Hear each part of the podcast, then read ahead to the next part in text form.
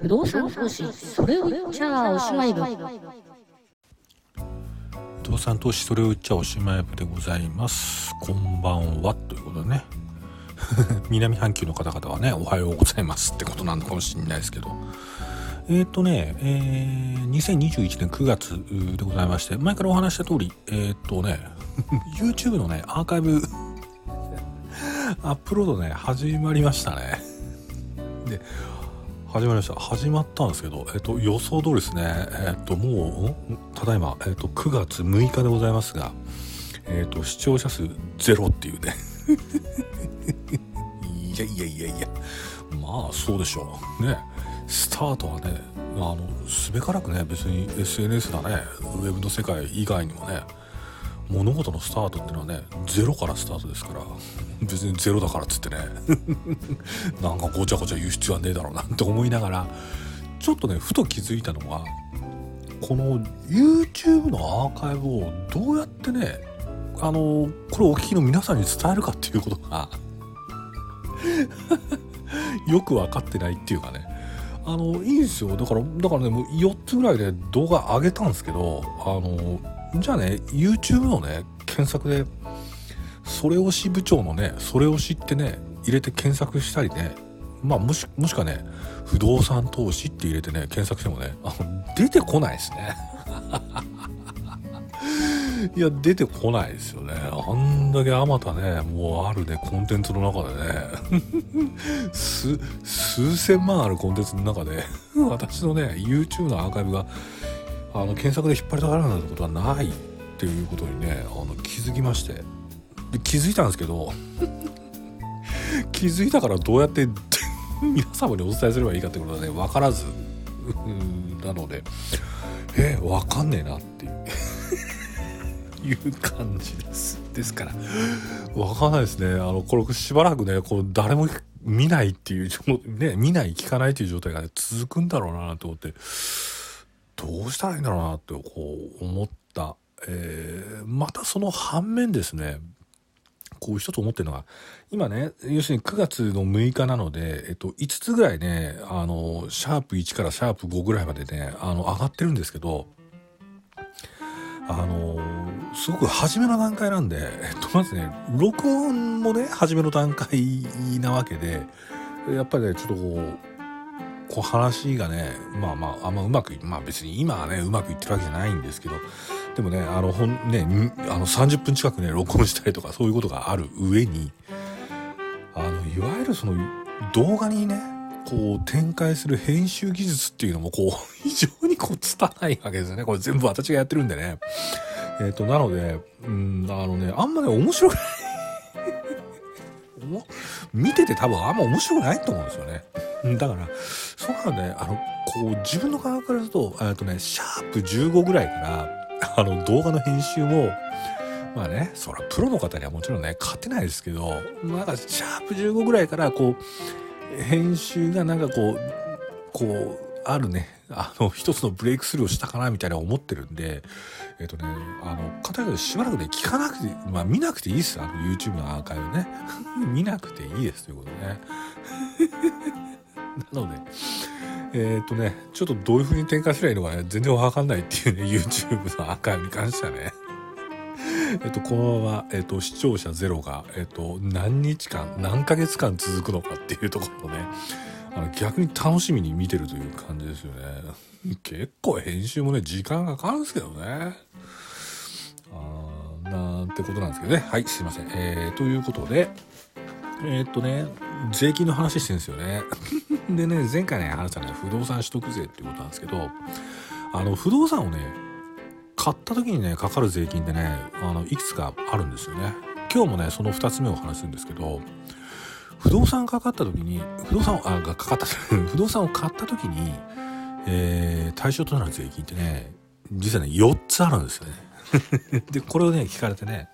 もしね、ああ、そう、このリスナーの中にはプロの方もいらっしゃるみたいなんで、なんですけど、えっつって、不動産買った時にかかる税金？4つあんの？って言った時に、うーん、言ったらね、4つ思いつく人はね、なかなかいないと思います。っていうのは、えー、その一つはね、まあ、今ほとんどね、あの関係ない。関係ないね。税金なんで。えっ、ー、と多分ね3つだと思います。実務やってる人で。不動産かかる時にかかる税金って思いかべね。まあそれは正しいと思いますよ。それは正解なんですけど、えーと、その4つある税金の中の2つ目、えー、なんですが、えーと、この2つ目の税金が登録免許税っていうことなんですよね。でえ、っとね不動産取得税っていうのはあね不動産買うようなお金持ちはねえ、っとあれですよ。ともうそのねあの不動産が存在してるね都道府県がねもうお金持ってんでしょ？っていうことでね課税をかけてくるわけです。ね都道府県がね課税をかけてくる。一方でねこの登録免許税ってのはどういうことかっていうとまあ税金という側面まあすいません。私ちょっとね原理的なところがね分かってないんですけどもその役所がね税金として取るっていうことと、えっと、いわゆる手数料的に取るっていうことの違いがちょっと私根本的に分かってないんでえー、ちょっと説明難しいんですけど登録免許税っていうのはえっとね国、えっと、いわゆるね法務省が管轄する法務局が、えっと、実はね、えー、法務局とかねあごめんなさい、えっと、法務局が土地に関する、まあ、いわゆる人でいう戸籍みたいなものをね管理してるんですよね。これを不動産登記簿ね不動産の帳簿のことですよね公が持ってる帳簿のことで不動産登記簿っていうのを持ってるんですけどその登記簿にその不動産に関する権利をねこう登録する時に税金をもらえますよっていうのが不動産のにおける登録免許税っていうことなんですよね。教科書的に言うと登録免許税っていうのは不動産をね取得した場合に、えーとその不動産の所有権が移転した要するに A さんから B さんにこの不動産は売却されて A さんの所有権だったものが B さんの所有権に移りましたよっていうような内容の登記だとか、えーと、A さんが自分の持ってる土地に、えー、新しくね、えー、建物を建てましたからその新しく建てた建物の所有権をはい私この建物建てたんで私の所有権を保存しますっていう保存定義ね陶器みたいなものであったりもっと言うといやいやいや私ね A さんがねこの土地買う時ねこの土地買って建物を建てる時に私 A さんにねこれだけお金貸してるんでこのね不動産 A さんが持ってる不動産を私は借金の肩に取ってるんです。ね、権利で言うとここは不動産の担保権をね私は持ってるんです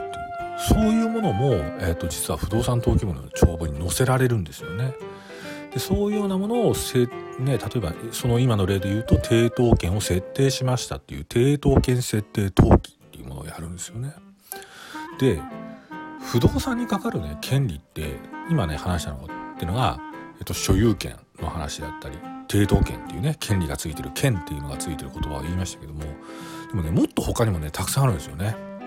例えばね私は A さんの土地を借りてでその上で私がね建物をね建てて、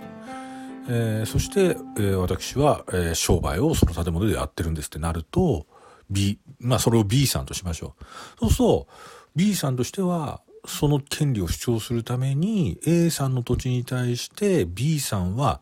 この土地を借りてるんだっていうね借地権っていうものをね登記したりあるいはその借地権に基づいて B さんが建てた建物に対して B さんが建物の所有権を保存登記したりっていうこともあるしね、えー、もっと言うとね例えばね地下鉄がね走ってる土地なんかっていうのはこれはねあれなんですよね。あのその A さんの土地の下にねあの私ども、えーと、線路を走らせてますと。東京メトロの線路を走らせてますっていうとえっと、その土地の下に、えっと、我々は、えー、その線路用として土地を使ってるっていう、えっと、これね、地下なんだけどね、地上権なんですよね。っていうものを設定したりっていうことで、えっと、不動産登記簿にその権利をね、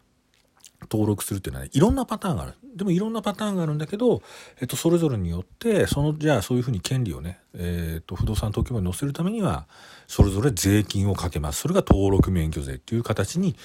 なっているっていうことなんですよね。まあね今お話はね地上権だうんぬんなんての話はねもう枝葉の話なんて言うんですけどあ言うんですけどあのあんまりね詳しく話しないんですけど一般的なところで言うと一番多いのはねあのあれですよね不動産を買ったんで、えっと、所有権が私のものになりましたっていうことをね公の帳簿に載せたいわけですよね。でその時には、えっと、本則で言うとえー、課税標準額に2%をかけた金額が、えーと、課税をされますということで。そしてこのこの課税標準額というのが前回の不動産取得税と同じです。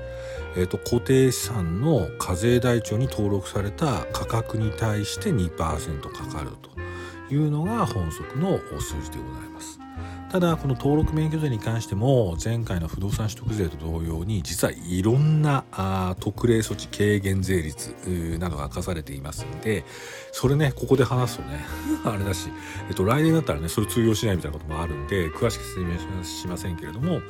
えーとそういうような形になってるだから、えーと、不動産取得税と同様に不動産買う時にはやっぱ登録免許税の計算もしなきゃいけないんでやっぱり、えー、固定資産税の台帳の評価額っていうのをもう一時情報として取っておく必要がありますよというのが今日の話というか不動産取得税と全く同じ話ですね。えー、ということなので、えー、これはご認識いただきたいということでございます。